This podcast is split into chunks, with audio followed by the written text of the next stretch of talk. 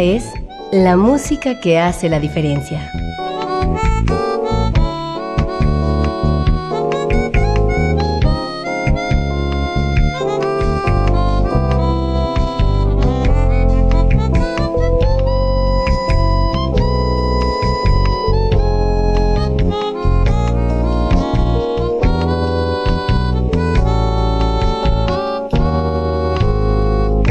Las estrellas del pop y de la música brasileña. Sonidos originales del cine y del teatro. Jazz, New Age y otros géneros.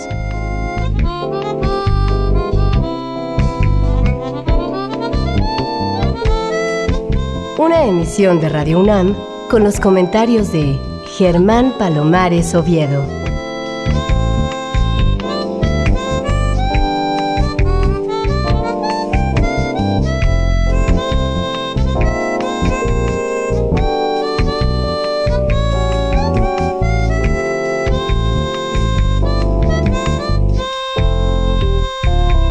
Muy buenas, soy Germán Palomares Oviedo en una nueva emisión con la música que hace la diferencia.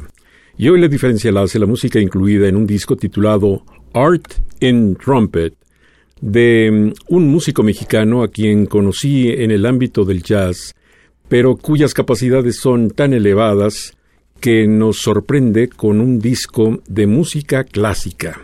Todos temas muy retadores para un trompetista y, mm, a juzgar por este resultado, Creo que el futuro de Isaías Jiménez es muy luminoso, es muy joven aún y creo que sus mejores tiempos están ya por venir en un futuro inmediato. ¿Cómo te va Isaías? Bienvenido a la emisión. Muchísimas gracias por la invitación. Todo muy bien, todo muy bien, gracias. Cuéntame cómo empezaste en la música. ¿Tenías antecedentes familiares? No, para nada, para nada, para nada.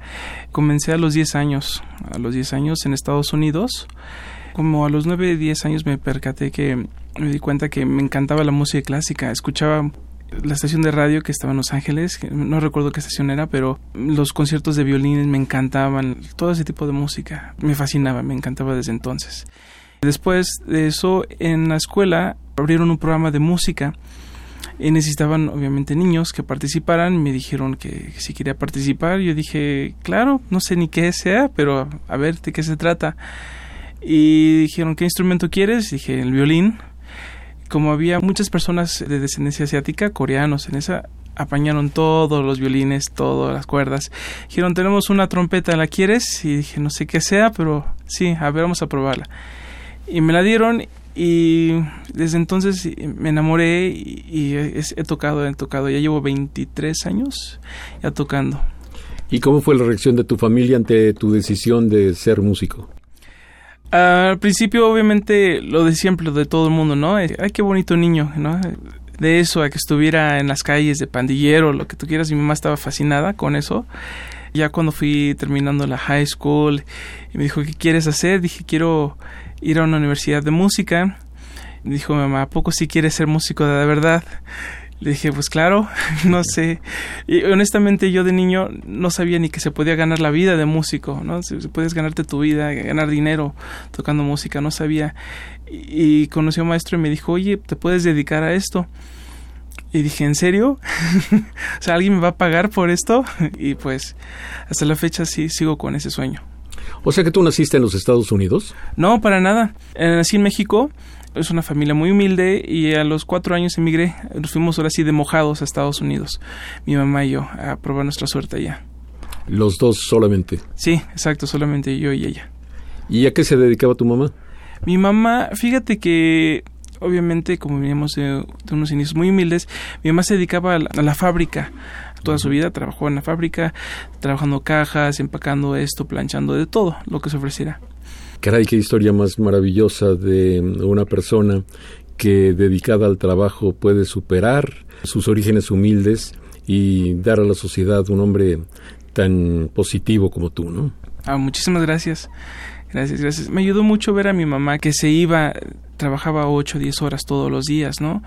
Entonces, desde muy pequeño dije, si quiero hacer esto de verdad, le debo de invertir ese mismo tiempo, ver, tengo que verlo como un trabajo. Entonces dije, nunca quiero ir a una fábrica, no quiero dedicarme a eso. Le voy a invertir, si un obrero le invierte ocho horas, yo le voy a invertir igual ocho horas a estudiar. Entonces esa fue mi lógica y continué con eso. Oye, pero mm, ¿cómo si ya estabas en Estados Unidos, si habías ido a la escuela allá, si lograste un grado en ese país, qué te hizo regresar? Ah, muy buena pregunta. Eh, nos regresamos después de las Torres Gemelas. Después de las Torres Gemelas fue muy, muy difícil para todas las personas que vivían en Estados Unidos, de cualquier descendencia que eran inmigrantes. Nosotros nos fuimos en el 89 y ya a finales de los 90 estamos tramitando obviamente para ya regularizar nuestro estatus.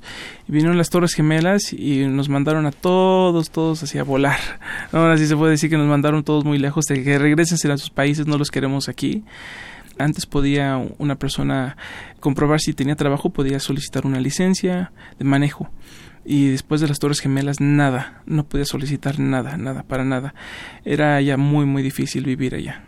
¿Y mm, has imaginado cómo sería tu presente en los Estados Unidos comparado con tu presente actual? Excelente pregunta. Tenía maestros, eh, dos maestros muy, muy buenos, muy, muy famosos. Uno se llamaba Wayne Bergeron y el otro es Charlie Davis. Y yo estaba estudiando con ellos, ya llevaba dos años estudiando con ellos y era su alumno favorito de ellos. Y cuando les dije que me iba a venir a México, así me voltearon a ver de que, ¿estás loco? ¿Qué vas a hacer en México, no? Obviamente no sabía qué iba a hacer, no, sabía ni qué me iba a dedicar aquí en México. Pero les comenté y me dijeron, oye, quédate aquí, quédate a vivir con nosotros, ahí tenemos una habitación y te pasamos trabajo y todo eso. Obviamente sí fue una gran tentación y sí que hubiera querido, pero pues dejar así a mi mamá pues no, no, no fue muy fácil. Y también era muy pequeño todavía, tenía que como creo que iba a cumplir como 20 años. Entonces sí no no me miraba ganarme la vida ya así tan fácil como Wayne Bergeron. No no tenía ese nivel todavía. Pues tienes un reto muy grande porque mm, mexicano fue el llamado mejor trompetista del mundo. Rafael Méndez y mexicanos han sido muchos de los más grandes trompetistas, muchos de los más grandes especialistas de la trompeta. Pero mm, bueno, siempre los retos grandes son los que te proporcionan mayor satisfacción, ¿no? Pues claro, sí, siempre. A mí me encantan las cosas así difíciles, las que te cuestan mucho trabajo. Es una satisfacción increíble. Nunca, hasta la gente con la que comparto escenarios o los invito a tocar un, programa de Big Band o todos todos me conocen de que me gusta tocar cosas que los pongo a estudiar, los, hago sudar. No, a mí me reta y me encanta, me encanta esos retos, ese, ese tipo de disciplina, estudiar. Cuando enfrentas un reto como el de la Latin American Jazz Orchestra, que está dirigida por ti, y un reto tan distinto como el de hacer un disco de música clásica, ¿qué opinas? ¿Cuál es la diferencia? ¿Cuál es la distancia entre las dos músicas? Creo que las dos, los dos géneros son muy especiales. Siempre les digo a mis alumnos que la música clásica te va a enseñar la disciplina, te va a enseñar a tocar perfecto, a, tocar exactamente lo que escribió el compositor, eh, o sea, todos los ritmos perfectos, te pide afinación perfecta, te pide un estilo perfecto. Básicamente haces lo que el compositor te puso en el papel. Si fue hace 100, 200 años, tiene que ser tocado así. Y en el jazz te da mucho más libertad de expresar tu imaginación es todo lo contrario. No es ni necesario tocar lo que está el papel, sino dar tu propia interpretación con el jazz, bajo la improvisación. Son puntos muy contrarios y a mí me encanta jugar con los dos. Es muy divertido, nunca me aburro, ¿no? bueno, no has sacado aún un disco de jazz, pero ya tenemos aquí tu primer disco de música clásica y vamos a empezar con algo de Camillo Saint-Saëns un arreglo del mismo Isaías Jiménez, es la danza macabra. Hoy hay música clásica en esta emisión, pero ojo porque mm, si bien es cierto que las interpretaciones son obligadas, es decir, tratando de ceñirse lo más posible a lo que hay en la partitura original, también es cierto que la personalidad del instrumentista le da una vida diferente a cada partitura. Observen la vida que cobra la danza macabra en relación a otras interpretaciones de artistas 100% clásicos, comparado con Isaías Jiménez, que es 50 y 50, 50 popular, 50 clásico. Danza macabra de Camille Sensan con nuestro invitado de hoy, Isaías Jiménez.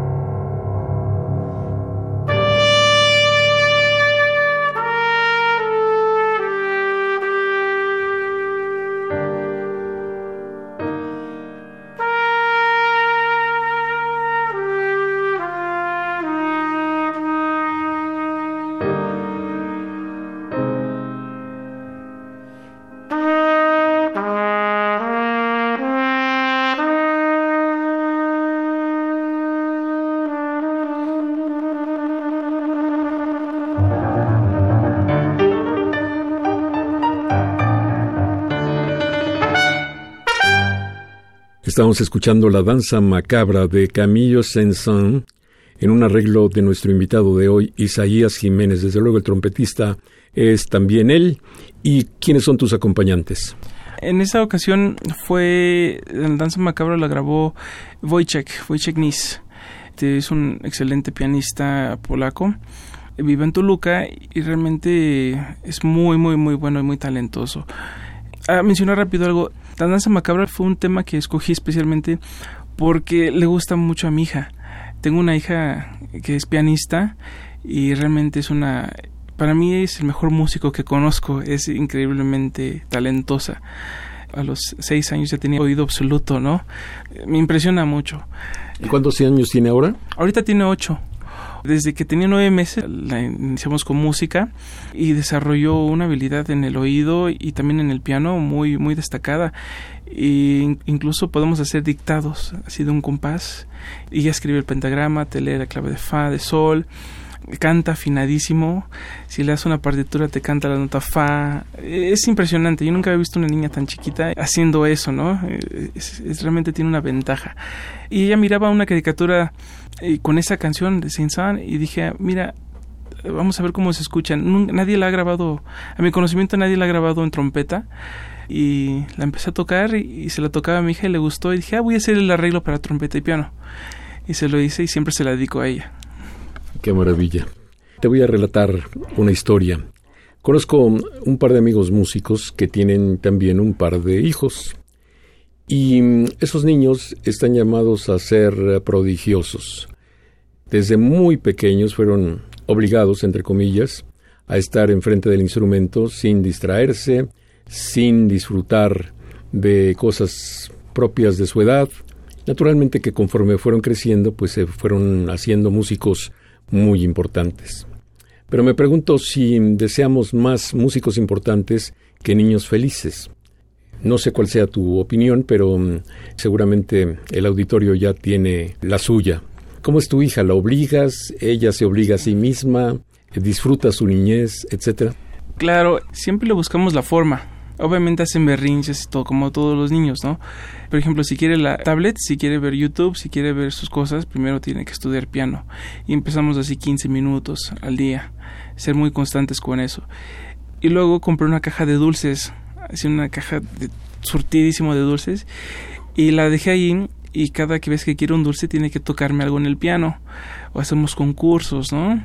Y siempre motivándola. Y obviamente hace sus berrinches, es difícil, pero siempre buscar la motivación, ¿no? Si quiere una muñeca, una vez recuerdo que quería una muñeca y una muñeca muy cara, además, ¿no? Entonces le dije, no, hija, cuesta mucho dinero y no te la voy a regalar nada más así, tienes que ganártela. Y ella dijo, a ver qué hago. Y le toqué un, tema, una melodía de Duke Ellington. Puse la grabación de Duke Ellington de Mount Harissa. Es una melodía muy simple en el piano, muy bonita, en una tonalidad muy difícil. Y le dije, escúchala, si la tocas te la compro la muñeca. Entonces se la puso 10 minutos estudiando y ya la podía tocar. Obviamente a una mano, pero la podía tocar ya. Desarrolló muy rápido su oído. Entonces siempre buscando formas de motivarla y, sí, o sea, es buscándole esa forma. Eso quiere decir que mm, si buscas que tu hija sea músico profesional, pues tú también estás eh, orgulloso y satisfecho de haber tomado esta carrera. Sí, a mí me encanta, me encanta la música. no es que quiera que sea músico, obviamente cuando ella se llama, eh, siento que es mi responsabilidad de un padre enseñarle a sus hijos lo que ellos aprendieron, lo que ellos se dedican, ¿no? Si fuera carpintero, igual enseñaría a mi hijo carpintería, ¿no? Si fuera pintor, igual haría lo mismo. Y ya cuando sea grande, ya que decida ella qué quiere hacer. Siempre le pregunto qué quieres hacer y su sueño es como ser chef, ¿no? Y cuando estaba muy pequeña, tenía como cuatro años, ahorraba sus domingos, ahorraba su dinerito, y ya llevaba mucho dinero, ya llevaba como 500, 600 pesos ahorrados, ¿no? Y le dije, hija, ¿para qué quieres tanto dinero? Y me dice, para mi restaurante, esto va a ser para mis cucharas, ¿no? Entonces se, me hizo muy tierno, y le dije, pues obviamente te enseño la música, pero no te voy a obligar a ser músico. Si quieres ser chef, adelante, ¿no? Lo que te haga feliz, hazlo. Yo creo que es maravilloso percatarse que la música produce buenos seres humanos. Ahora que te tengo de frente y qué lástima que nuestros amigos del auditorio no lo puedan ver, pues es que tus ojos despiden un brillo muy especial hablando de tu hija, hablando de tu madre. Creo que eres una muy buena persona y eso sin duda debe traducirse en música. ¿Qué tal si escuchamos ahora las danzas folclóricas rumanas de Bela Bartok? Toda la música incluida aquí tiene interpretación y arreglo de Isaías Jiménez, nuestro invitado de hoy. El acompañamiento de estas danzas folclóricas rumanas, em, ¿quién lo hace, Isaías? Esa es una obra basada en seis danzas de Bela Bartok. Bela Bartok era un compositor húngaro y él eh, usaba mucho su música de su región, de su tierra, de, su, de su país. Él, le componía ese tipo de música y le gustaba. Si lo buscas en YouTube, hay tantas interpretaciones de esa, desde los años 30, desde los años 20, con diferentes violinistas. Entonces, yo miré lo que yo hice para cada uno de esos temas, los busqué en YouTube y buscaba todos los temas que podía y lo que más me gustaba lo trataba de imitar no había unos retardandos que me gustaban que hacía una señora de los años 30 entonces lo dije eso me gusta lo voy a copiar otro video de los años 90 que hacía un acelerando y dije eso me gusta también lo, lo, traté de combinar no de diferentes estilos. Les robé a todo mundo y creo que hizo un estilo único una versión diferente. Pues muy bien, aquí vamos a escuchar las danzas folclóricas rumanas de Bela Bartok con Isaías Jiménez, a quien me da mucho gusto tener en esta emisión de la música que hace la diferencia.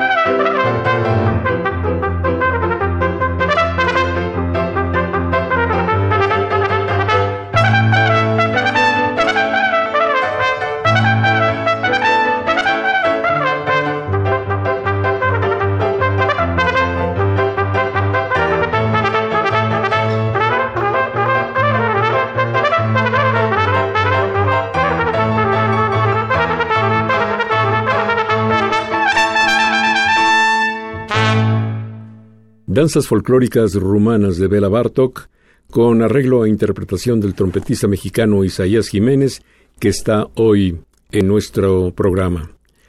Bueno, para poner este título, realmente necesitabas mucha seguridad del resultado, altamente positivo, porque parecería un poco exagerado decir arte en trompeta, art in trumpet, pero yo creo que esta grabación merece este título.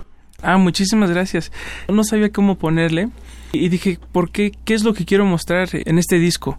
Y recuerdo a una maestra de la universidad que me preguntó qué, quería hacer y le dije, pues quiero tocar música. Ahora su idea de ella era que la trompeta era un instrumento escandaloso, estruendoso, un instrumento molesto a los oídos. No, entonces yo le decía, "No, es que depende del trompetista, no es que todos los trompetistas tocan así." no se puede tocar melodía, se puede tocar diferente tipo de música y creo que ese es como el punto de vista de muchas personas que no conocen la otra fase de la trompeta, la otra fase de lo musical. Entonces quise hacer lo más artístico posible. Entonces, ¿cómo, cómo le digo a ese oyente? Quiero mostrarle que se puede tocar el arte, la pintura, se puede traducir, igual, así como la música se puede traducir en, danza, la música también se puede traducir en pintura y la pintura también en música. El, arte todo se puede transformar, pues. Entonces quise hacer con este disco hacer eh, que las personas escucharan la otra fase artística de la trompeta. Sí, porque la fase ruidosa es muy fácil de advertir en géneros como el mariachi, ¿no? Que realmente basa su estilo en el defecto musical. Y mm, yo creo que para mm, tocar bien la trompeta, pues se necesita no solamente la capacidad intelectual, sino también una capacidad física muy especial. Hay una gran combinación entre lo físico y lo meramente artístico al pulsar un instrumento como la trompeta. Bueno, hablando de trompeta, ¿también tocas el bugle? Claro que sí. Incluso también toco corno francés, agarré un poquito el trombón, muy poquito el piano, también trompeta en piccolo, trompetando, o sea, sí, me empapo muy bien en todos los estilos de la trompeta. ¿Y la trompeta alemana? Ah, claro, también la tengo, también la, toco y la tengo. Explícale al auditorio qué es una trompeta alemana, porque mm, pues ya no tiene émbolos, sino tiene otro mecanismo. Sí, la trompeta alemana está basada en rotores, como el corno francés, y tiene una campana mucho más grande. Es un instrumento más cónico que cilíndrico y tiene un sonido un poquito más oscuro y se combina perfectamente con las cuerdas. Desde mis primeras clases de música, me enseñaron que mm, había un compositor italiano que tenía pacto con el diablo y que pues sus composiciones eran prácticamente imposibles de interpretar.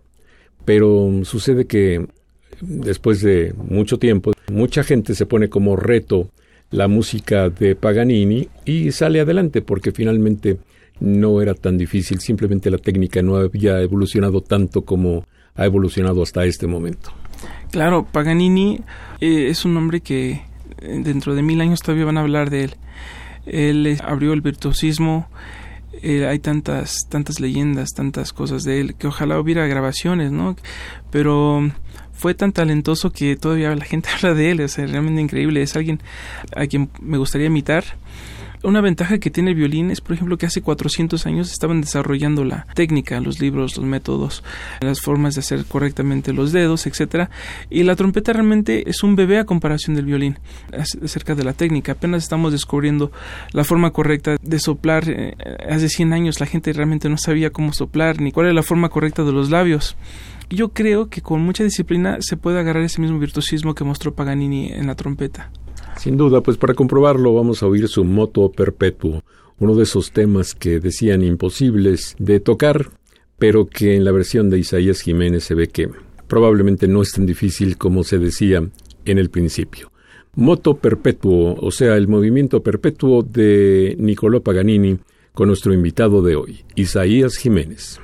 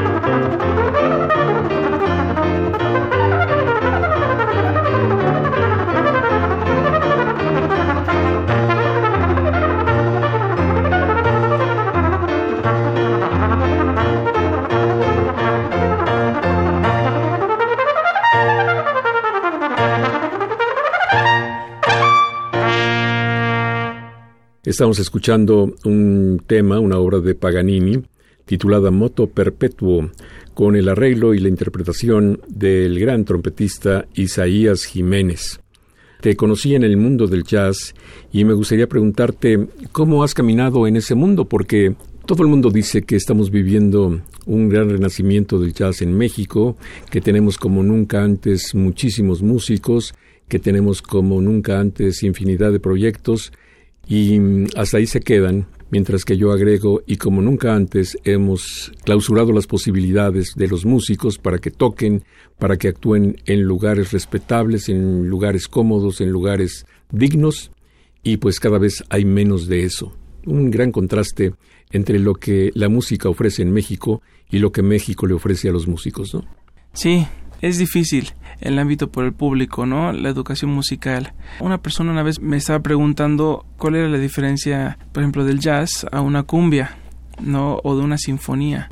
Entonces le dije, obviamente es un poquito difícil explicártelo con la voz, es más fácil luego explicar las cosas con la gente viendo, ¿no? Entonces, viendo ciertas cosas. Por ejemplo, le mostré una estatua, una estatua de Michelangelo, ¿no? Se la mostré y le dije, mira, ve esta estatua. Otra estatua de la mujer con el velo. Hay una estatua muy, muy hermosa. No recuerdo quién la hizo. Creo que fue Rodin. Y le dije, mira, esta estatua está hecha toda de mármol, está hecho a mano, está hecho perfecta. Así es una sinfonía. ¿no? Y una cumbia es un rayón en la pared a comparación de esto. Una sinfonía se tardó horas y horas, años incluso, años traducir todo lo que escuchaba su, su cerebro el compositor para una orquesta de 80 90 músicos es un trabajo magno, un trabajo increíble, o sea, no hay comparación de una cumbia, una sinfonía, de, por ejemplo, de Mahler, ¿no? Mahler es uno de mis favoritos compositores, e, es eso, entonces como que la persona lo entendió, vio la estatua, la escultura y dijo, o sea, sí, está muy difícil hacer algo así con manos y sin herramientas, sin maquinarias así como modernas, ¿no? Y son trabajos que van a durar para la eternidad. Igual las sinfonías de Mahler van a durar 200, 300 años. Todavía van a durar. Y ojalá que la gente se diera cuenta de esos trabajos. Finalmente, tú eres un músico polifacético y puedes enfrentar igual el jazz y la música clásica, pero insisto en mi pregunta, si tú tienes una big band, si tienes la Latin American Jazz Orchestra, pues no te veo anunciado con suficiente regularidad me parece que sostener una big band en México es un reto mayúsculo, ¿no? Y gracias a Dios tenemos eventos particulares donde nos invitan a tocar en bodas, la gente le gusta nuestro trabajo. Más artísticos, a veces en México me he encontrado que es por amiguismos que te invitan a ciertos festivales. Como que es un poquito difícil en ese aspecto. Ahorita metimos nuestro proyecto al CNA y tenemos una invitación para tocar en octubre Vamos a tocar el homenaje a John Coltrane. Vamos a tocar la música de Winter Marsalis para Big Band. Es una también un trabajo muy muy difícil. Hoy tuvimos nuestro primer ensayo y vienen los mejores músicos que conozco, los, invitamos y, realmente está sonando muy bien. Y, va a ser todo todo un éxito, realmente Dios. Yo recuerdo que hace quizás un par de años trajiste a algunos de los miembros de la orquesta del Lincoln Center de Winter Marsalis y fue un gran éxito artístico, pero muy pobre éxito en cuanto a la asistencia de público. Cuando hicimos eso, fíjate que se llenó todo el teatro, era 400 personas y llenamos. Y yo pensaba que no iba a haber mucha gente, pero con la ayuda de, ustedes, eh, los medios y, y la gente que se enteró, asistió bastante. Fue más que nada algo muy imprevisto, porque, por ejemplo, Vince Garner es un amigo mío de hace muchos años, lo conocí en Estados Unidos y sabía que iba a venir a México. Entonces le hablé a Vince, le, escribí y le dije, oye, vienes a México, ¿por qué no nos vemos? Te invito a comer. Le dijo, sí, adelante. Entonces le dije a mis amigos y dijeron, oye, pues vamos a organizar una tocada. dije, ah, pues estaría bien. Y le dije a Vince, oye, ¿quieres tocar con nosotros? Y dijo, sí, claro que sí. Le dije, ok. Y dije, oye, ¿por qué no te traes a alguien más?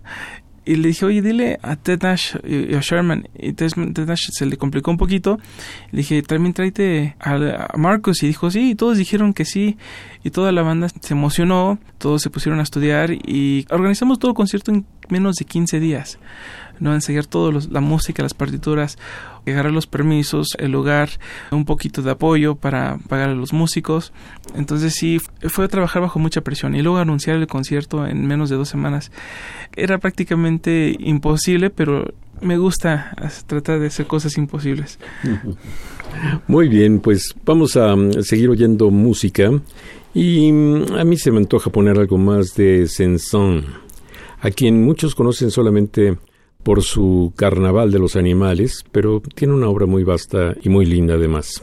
Vamos a escuchar Introducción y el Rondó Caprichoso de Camillo Saint-Saëns con la interpretación de este gran trompetista y buena persona que es Isaías Jiménez.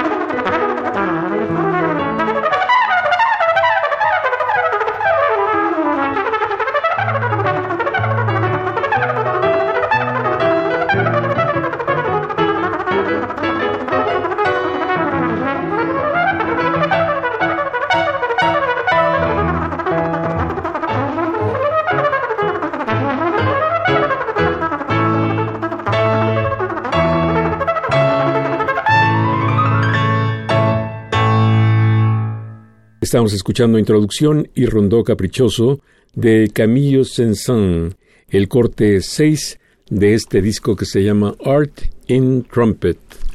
Hace algunos años salió un disco llamado The Art of Excellence de Tony Bennett. Y antes de abrirlo, pues dije, ah, qué presumido Tony Bennett. Después de que terminé de escucharlo, dije, no, caray, realmente el título le queda como anillo al dedo. E igual pienso de este Art in Trumpet. Qué buen título y qué bien que tú hagas honor al mismo. Estábamos hablando de técnica hace un momento y mm, los trompetistas de antaño eran fácilmente reconocibles porque mm, tenían un labio inferior muy deteriorado. Sin embargo, a ti prácticamente no se te nota. Eso es producto de una buena técnica, ¿no? Sí, como mencioné eh, hace un momento que hace 100 años realmente la gente no, sabía la forma correcta de tocar. No había libros, la gente los fue haciendo poco a poco y es por experimentar. Entonces, ahora ya hay mejores técnicas, ya hay mejores métodos, la gente se ha dado cuenta de qué cosas funcionan, qué no funciona. Por ejemplo, las boquillas de trompeta hay planas y hay redondas. Hay gente que les queda las planas y hay gente que les queda las redondas, ¿no? Es como por experimentar. Yo recuerdo que una vez probé una boquilla que era redonda y me lastimaba mucho el labio, me lo sentía. Eh, sí hay fábricas, hay compañías que dicen, no, prueba este nuevo modelo, esta nueva cosa. Entonces te van quedando, prueba estos ejercicios, también te van quedando. Hay nuevos libros, hay nuevos métodos. Entonces, sí, pues uno se prepara mejor. ¿No? Uno se prepara mejor para hacer las cosas mejor. Algo acerca de la técnica, le expliqué a una persona una vez, le dije, ¿qué tan difícil luego es tocar la trompeta? Por ejemplo, muchas de las velocidades es 180 clics o beats o pulsos por minuto. Esa es la velocidad. Y muchas veces estamos tocando cuatro notas por cada clic. O sea, matemáticamente, en un segundo estamos tocando 12 notas. Entonces, intenten, todos los oyentes que me están escuchando, intenten contar hasta el 12 en un segundo. ¿no? Eh, realmente eso así es difícil. Y no solamente una vez, sino múltiples veces. Oye, ¿y todavía esta resaca del mejor trompetista del mundo está vigente en los Estados Unidos. Ahí donde tú estudiabas, donde hiciste la primera parte de tu vida profesional, ¿seguían hablando de México como tierra de trompetistas? Sí, obviamente Rafael Méndez, él dio paso a todo ese virtuosismo. Eh, antes de Méndez había un, señor que se llama Clark, Herbert L. Clark, que creo que hasta Méndez tomó clases con él, si recuerdo bien. Y sí, obviamente las grabaciones, todo el video, fue uno de los trompetistas que grabó todo ese virtuosismo. Herbert Clark hay algunas grabaciones y dejó muchos libros, pero Méndez tomó ventaja de la tecnología, de los videos, del que lo grababan, del audio, de que hacía discos, entonces todo eso se quedó y la gente todavía todavía lo escucha. E incluso yo conocía, tomé clases muy breve con un trompetista que se llama Ewan Ramsey.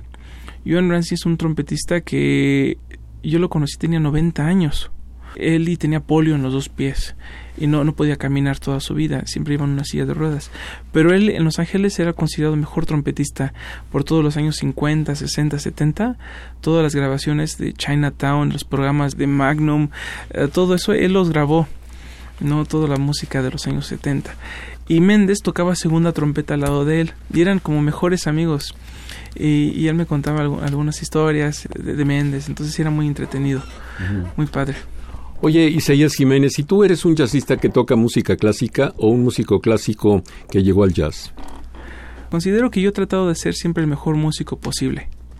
Y una vez un maestro me dijo que un buen músico puede tocar lo que sea. Y tampoco veo de menos que haya otros géneros de la música. Lo padre de, la trompeta y lo difícil a la vez es que están todos los géneros. Están la salsa, hay música salsa que también tiene sus propios retos en, las orquestas, en los quintetos de música, solistas, en pícolos, en música barroca. Eh, estamos hablando de música mariachi, eh, obviamente música tropical, música cumbia, música mexicana regional, música rock ¿no? Y jazz, y todo, todo tipo de jazz también hay. Entonces la trompeta, eso es lo que lo hace difícil, es tratar de controlar y conocer todos esos ritmos. Por ejemplo, si tocas violín o tocas corno francés, realmente te quedas en un solo género, en la música clásica, y siempre lo tocas así todo el tiempo. Pero para ser un buen trompetista tienes que tocar todos los géneros, porque te pueden llamar para tocar en un mariachi. Mi maestro me decía, si te llaman en un mariachi y vas y alguien en el público te ve y te puede contratar para un trabajo mejor. Incluso ah, así pasó cuando entré con, con el señor Juan Gabriel. Me invitaron a un ensayo con una banda normal y alguien estaba en el público y me recomendaron inmediatamente para ir para allá. Entonces uno nunca sabe quién está en el público, entonces eso también es muy padre en esa forma. Me parece que es un muy buen mensaje porque mm, diré por enésima vez que no estoy nada de acuerdo con estos cursos que llevan a muchachos a considerarse jazzistas cuando en realidad no conocen la música que deben conocer. Primero es la generalidad y luego es la especialidad. Al revés, no funciona. Muy bien, si ya escuchamos dos temas de Sensan, ¿qué tal si ponemos el segundo tema de Niccolò Paganini, que está incluido en este disco que se llama Art in Trumpet, que estamos reseñando hoy, con Isaías Jiménez. Este mm, concierto es muy conocido, se llama Campanella, es el número 2, opus 7, de Paganini. ¿Tus acompañantes aquí, Isaías? En eso fue Janet, Janet Havins. Muy bien, ¿y dónde grabaste este disco?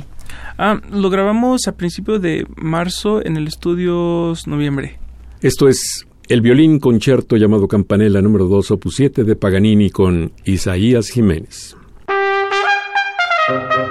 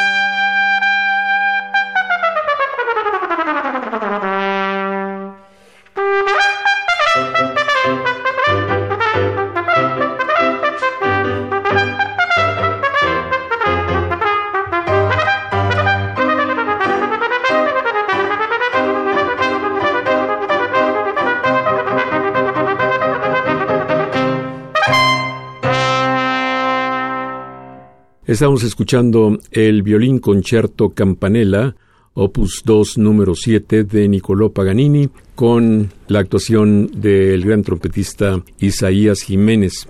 Puede ser que haya otros ejemplos que no recuerdo en este momento, pero mm, creo que los únicos músicos populares que se han aventurado a grabar en el mundo de lo clásico son Isidro Martínez y tú.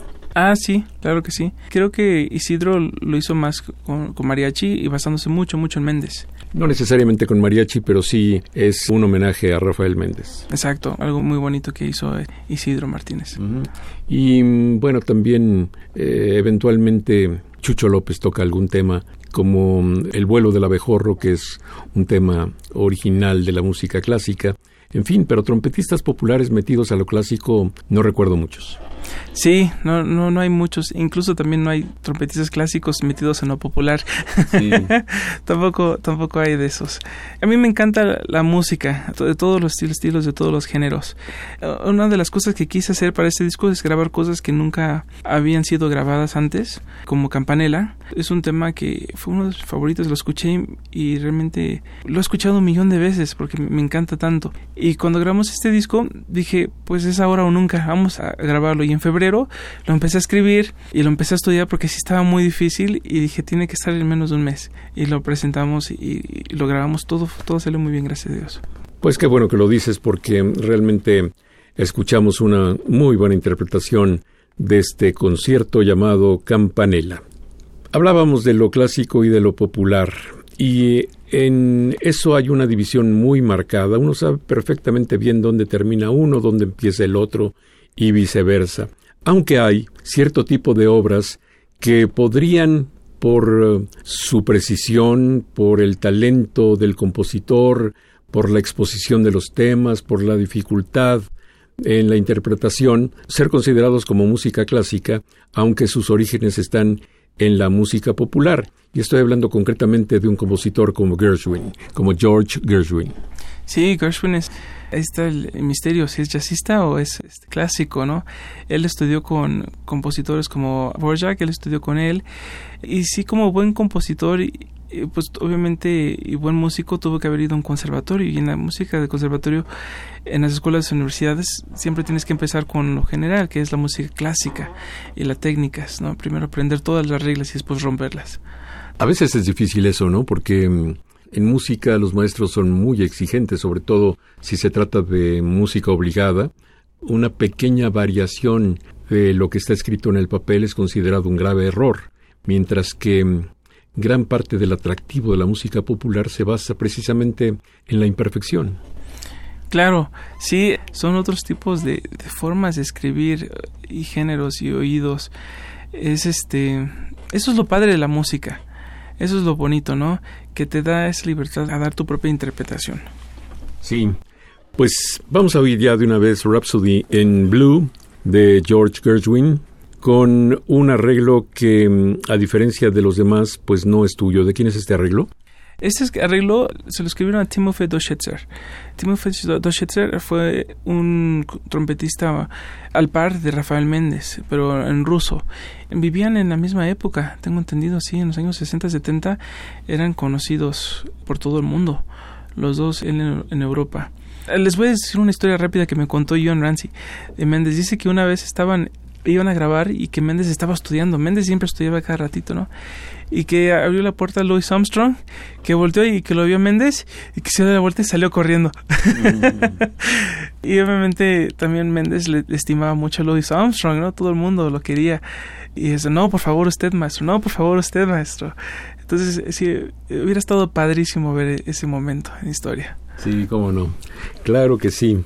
Y algunas personas siguen insistiendo en que el hubiera no existe. Si no existiera, no existiría la fantasía, no existiría la ensoñación, no existiría esta magia de pensar y de vivir incluso lo que no ha sucedido. Pero dejemos de filosofar y vayamos a disfrutar esta Rhapsody in Blue de George Gershwin. La trompeta es de nuestro invitado de hoy, Isaías Jiménez.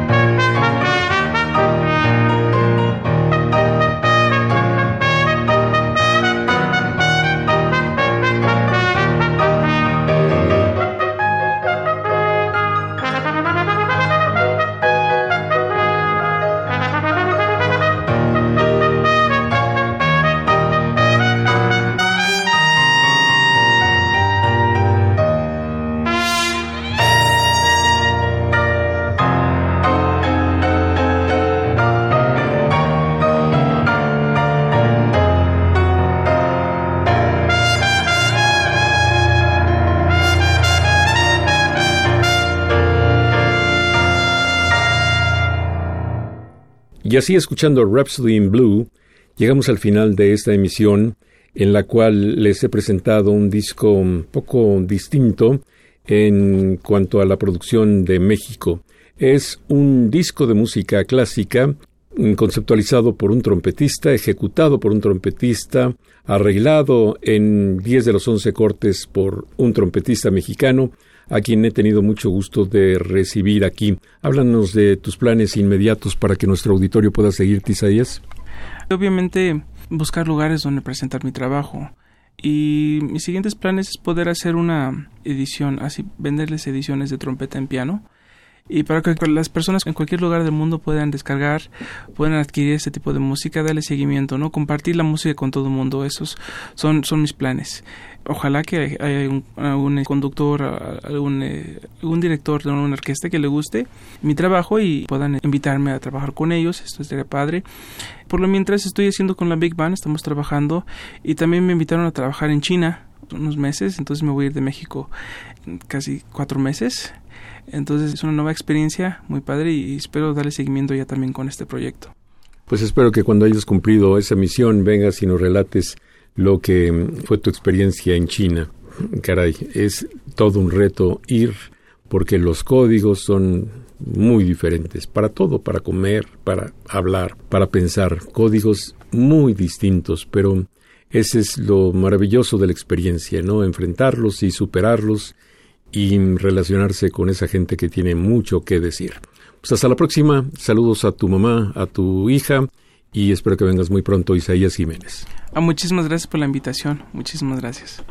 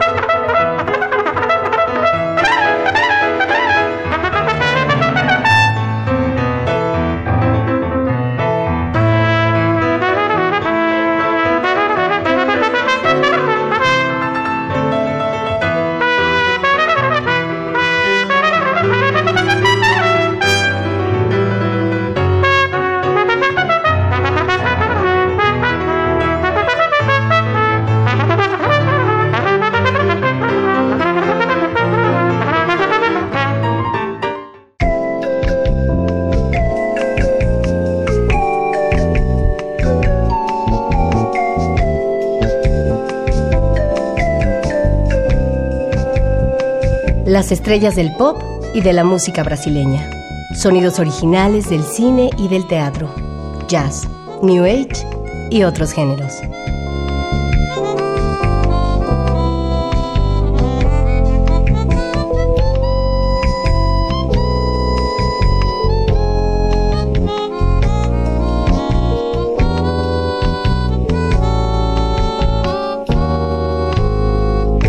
La música que hace la diferencia.